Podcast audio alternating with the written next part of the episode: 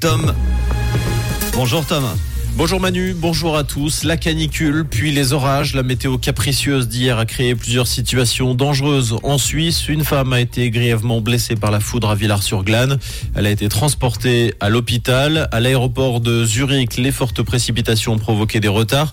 Le personnel au sol a dû se mettre à l'abri. Certains avions ont effectué des boucles avant d'atterrir.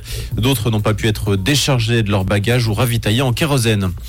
Les automobilistes circulant sur l'un entre Yverdon et Lausanne l'ont aperçu hier aux alentours de 9h. Ce bus en feu sur le bas-côté juste avant l'échangeur des Serpitais.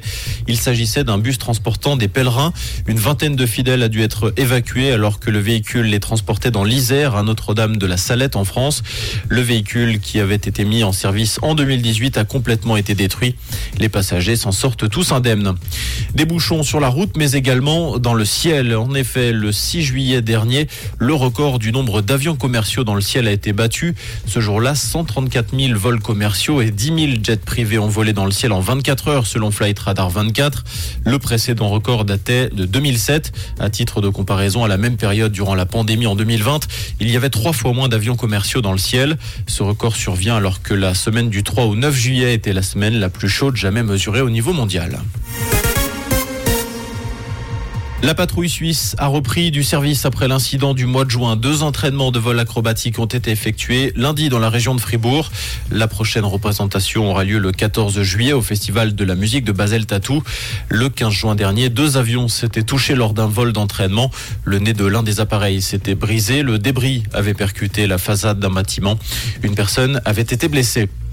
À l'étranger, le nord-est des États-Unis en proie à des inondations historiques et catastrophiques. Les secours ont évacué une centaine d'habitants dans le Vermont à l'aide de bateaux pneumatiques et de kayaks. Le président des États-Unis, Joe Biden, a proclamé l'état d'urgence. Bon départ pour le Servette FC. En match amical, les Grenats se sont imposés 5-2 contre le FC Rappersville. Il s'agit de leur quatrième victoire dans cette pré-saison.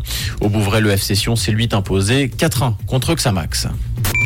Comprendre ce qui se passe en Suisse romande et dans le monde, c'est aussi sur Rouge. Rouge Merci Tom, retour de l'info tout à l'heure. On fait un point tout de suite sur la météo.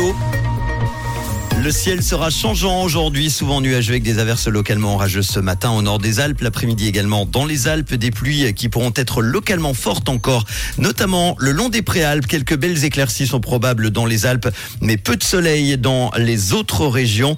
Côté température, on a aux alentours de 20 degrés en ce moment déjà à Lutry, Verdon, un maximum de 26 degrés cet après-midi, jusqu'à 28 degrés en Valais pour le premier jour du festival Sion sous les étoiles.